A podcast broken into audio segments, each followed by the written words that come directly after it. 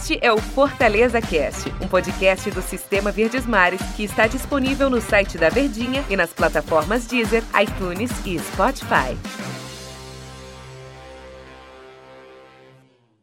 Olá, amigo ligado no Fortaleza Cast. Bom dia, boa tarde, boa noite, boa madrugada para você que nos acompanha qualquer horário que seja aqui dos nossos podcasts e como a gente falou, no episódio anterior aqui do Fortaleza Cast, eu estava ao lado do doutor Alexandrino, nosso comentarista, eu, Denis Medeiros, aqui de frente, e falando que a gente ia falar de coisa boa, que a gente ia falar de uma vitória, eu estava confiante numa vitória para cima do Santos, e aconteceu essa vitória. Tô aqui ao lado também do Ivan Bezerra, nosso setorista, repórter aqui consagrado no rádio esportivo, no jornalismo esportivo cearense, né, para falar do time do Fortaleza. E aí, Ivan Bezerra, tudo bem contigo? Tudo bem, Denis, e realmente essa vitória do Fortaleza, como dizia o Tom, é uma vitória assim para virar a chave do passado aí recente, oito jogos sem vitória, de modelo, de, de de orientação, de metodologia para sacudir. Fazia tempo, hein? Desde, desde o dia 22 de novembro que o Fortaleza não ganhava uma partida. Aquele 2 a 0 2 a 1 2 a 1 2 a 1 2 a 1 em cima do Botafogo, ainda era comandado pelo Marcelo Chamusca, Chamusca. O time do Fortaleza, desde lá que não ganhava. Foi a primeira vitória e única do Marcelo Chamusca no comando do Fortaleza. Já que o Tom já deu a voz dele aqui. Aí, Tudo Tom? bem, né, Denis? Tudo tranquilo? A gente tranquilo. prometia, hein, vitória, hein? Tá é, vitória. rapaz. Prazerzão estar tá aqui com o Ivanzinho também. Eita, que... É, a plateia, tá, a plateia tá demais. É, a plateia tem podcast. Até podcast a plateia tá é. tá aparecendo em todos os cantos aqui. Não, Mas deu Leão, Tom, deu Lion. Vitória importante, né? Não é só. E, é, e, e, aí, como o Ivan pontuou também, que a gente vinha até conversando na transmissão da Rádio Verdes Mares. Não foi somente a vitória pela vitória, os três pontos, o, o fim do jejum para tirar aquele peso do Fortaleza, do comando técnico, Chamusca, Enderson, vai brigar para não cair. Eu acho que tem muito mais significados do que apenas os três pontos. Eu acho que o Fortaleza ele precisava dessa retomada. Por mais que a equipe viesse jogando bem, e aí como é que você vai dizer pro torcedor que depois de uma, um resultado um pouco mais dilatado contra o Inter por 4 a 2 você vai apresentar pro torcedor boas perspectivas, otimismo, mas o Fortaleza apresentou. Apresentou e aí a gente sempre tem que perceber a evolução da equipe. Com que os resultados vão acontecendo. Fortaleza levou dois gols em 10 minutos contra hoje líder do campeonato. Fortaleza foi buscar o resultado. Empatou. Teve uma oportunidade muito clara logo depois com o David para fazer o terceiro. E ali o cenário do jogo mudaria. Se ganharia o jogo ou não, já era um outro cenário. Mas que o Fortaleza reagiu e teve chance de estar à frente, teve. Só que aí levou contra-ataque, aquela coisa toda, acabou sofrendo. Deixou uma boa perspectiva. E aí ela foi confirmada no jogo contra o Santos. De um Fortaleza que adotou uma postura diferente. Uma equipe que usou uma formação que foi pouco utilizada, mas já foi usada pelo próprio Rogério Ceni na partida contra o Independiente de Avejaneda pela Copa Sul-Americana, o jogo da volta na Arena Castelão, 2 a 1 na minha cabeça, um dos jogos mais equilibrados, mais inteligentes, com exceção do gol que sofreu no final, e mais efici eficientes do Fortaleza na temporada. Que foi uma equipe ofensiva, mas que ao mesmo tempo se defendeu muito bem. Não se retrancou, não se acovardou e atacou. Atacou o adversário. Foi isso que o Fortaleza tentou contra o Santos. Primeiro tempo difícil. Segundo tempo, gol inicialmente abre a porteira para que favorecesse aquela forma de jogar marcação-pressão, linha alta, dificultando a saída do adversário. E aí vem um segundo gol e aí foi para sacramentar a vitória. Poderia, se tivesse tido um pouco mais de paciência, organização, tinha chegado ao terceiro gol. Então eu acho que não tá tudo definido, não tá tudo resolvido. Foi apenas uma vitória, mas é aquilo que a gente falou. Fortaleza precisava dessa vitória para ter uma retomada pro elenco, para esse grupo que estava sofrendo toda essa pressão, e para o próprio Enderson também, que teve um ano tenebroso como treinador de futebol. Imagina só terminar a temporada 2021 rebaixando o Fortaleza, sendo treinador. Cenário tenebroso para a carreira, para a vida profissional do cara.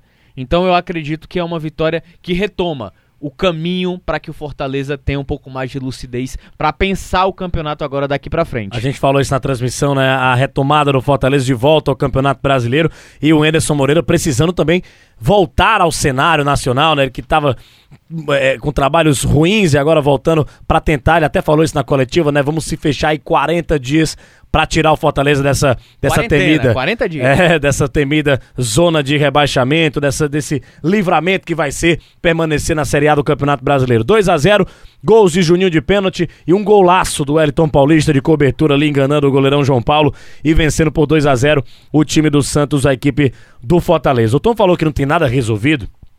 E de fato isso é verdade, né, Ivan Bezerra? Porque o Fortaleza é, ele tem mais três jogos em casa e com três representantes concorrentes diretos por essa essa permanência na elite do futebol brasileiro. Fora de casa, a situação do Fortaleza já é um negócio mais, mais tenso, né? Já, já são já adversários da é, mais difíceis, né? Apesar de ter o Atlético Goianiense, que é um time ali que tá brigando também na, no mesmo campeonato do Fortaleza praticamente, um pouquinho acima, né? O, o Goianiense uh, tem 39 pontos, mas a gente falava isso, inclusive no episódio anterior aqui do Fortaleza Cash. Basta o cara quiser olhar, escutar outra vez, né? Ele coloca lá para voltar aqui o episódio. E vai ver que eu conversei com o Tom Alexandrino e falei: é, pelo menos ganhar esses quatro jogos em casa dá pro Fortaleza. São acessíveis sim. O Santos vem com o time reserva, foi lá e ganhou. E com facilidade. 2x0 contra o Santos. Felipe Alves pegou o pênalti. Espetacular. Daqui a pouco a gente fala do Felipe Alves. Opa. E tem o um jogo agora contra Vasco, Bahia e Curitiba, Curitiba, que já tá Vasco morto. e Bahia. Em casa. Depois tem fora. Fala a sequência aí, se você pensa igual a mim, que os jogos em casa do Fortaleza são fundamentais para Fortaleza evitar esse rebaixamento. Perfeito. Apesar de que os adversários têm um jogo a menos, né? É verdade. Mas vamos ver aqui. É, o Fortaleza joga fora com o Atlético Goianiense nesse domingo, lá no Antônio Ascioli, 18 e 15. Aí sai também de lá para jogar com o Atlético Mineiro, fora pela 33 rodada. Aí vem, enfrenta o Coritiba, fica em casa, pega o Vasco, dois jogos em casa, sai para pegar o Palmeiras no dia 13 de fevereiro e em, é, tem o Bahia em casa ainda no dia 21 e encerra fora com o Fluminense. Se ganhar de Curitiba, Vasco e Bahia e empatar no último jogo aí, mas ficaria emoção grande, né? Faz 44 pontos. Chegaria a 44, ganhando os quatro em casa e um fora, né?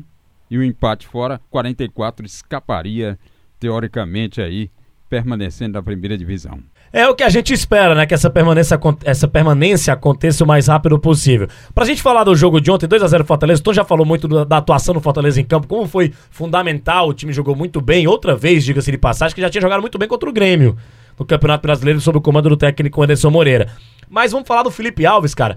Quantas vezes a gente já fez vários episódios aqui falando do Felipe Alves especificamente, mas na partida contra o Santos, o cara segurou um pênalti do Jean Mota, não teve negócio de lei do ex não, que seria funda foi, fundamental porque seria o gol do Santos. 1 a 0 é botar um um fogo no jogo, uma pressão gigantesca para esses jogadores do Fortaleza e o Felipe Alves agarrou o pênalti.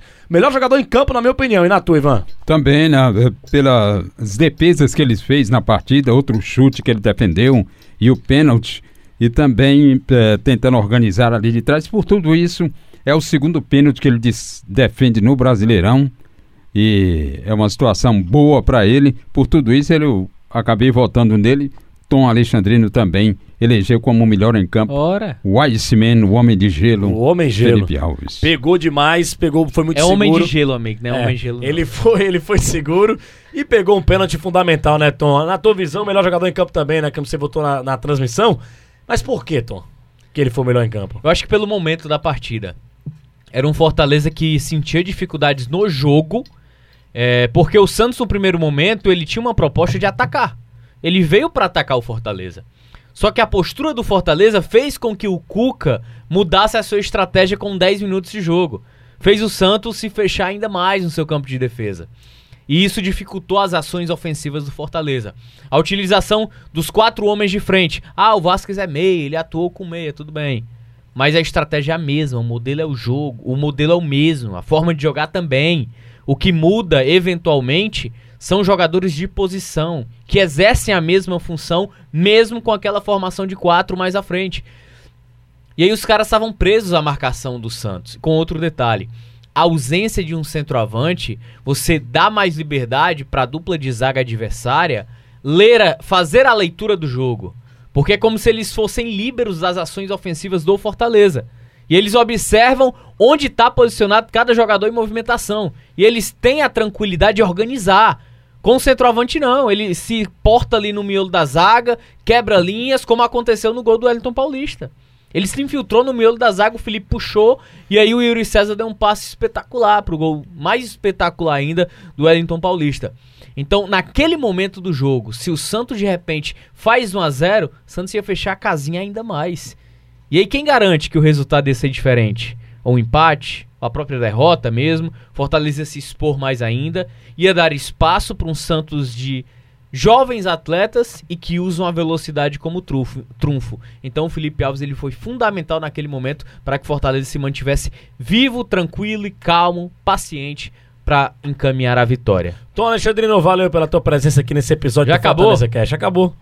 Deu nosso tempo aqui uns já. 20 minutos aí. ó. Não, mas o papo é bom, o papo é gostoso. Valeu, Tom. Boa vitória do, do Tricolor, hein? É, o papo é muito bom. Valeu, Denis. Valeu. Valeu, grande abraço, hein? Valeu, Ivan. Grande profissional. Valeu, um abraço, Opa, Denise. que voz, viu, rapaz? Que Que voz. Gostou da homenagem na transmissão? Tá lá, tá no cordão. Rapaz, muito Rapaz, boa. sensacional. Muito boa, hein? Eu não vou mentir pra você, não. Se eu passar, eu passaria meia hora, uma hora só ouvindo o Ivan falando aqui. É, eu também. A Que voz é boa demais. A voz é boa demais. Espetacular, narrador e também profissional aqui da nossa imprensa cearense. Valeu, torcedor tricolor. Eu falei, hein? Ia dar bom, ia dar bom e deu. Grande abraço, até a próxima edição aqui do Fortaleza Cash. Este é o Fortaleza Cast, um podcast do Sistema Verdes Mares que está disponível no site da Verdinha e nas plataformas Deezer, iTunes e Spotify.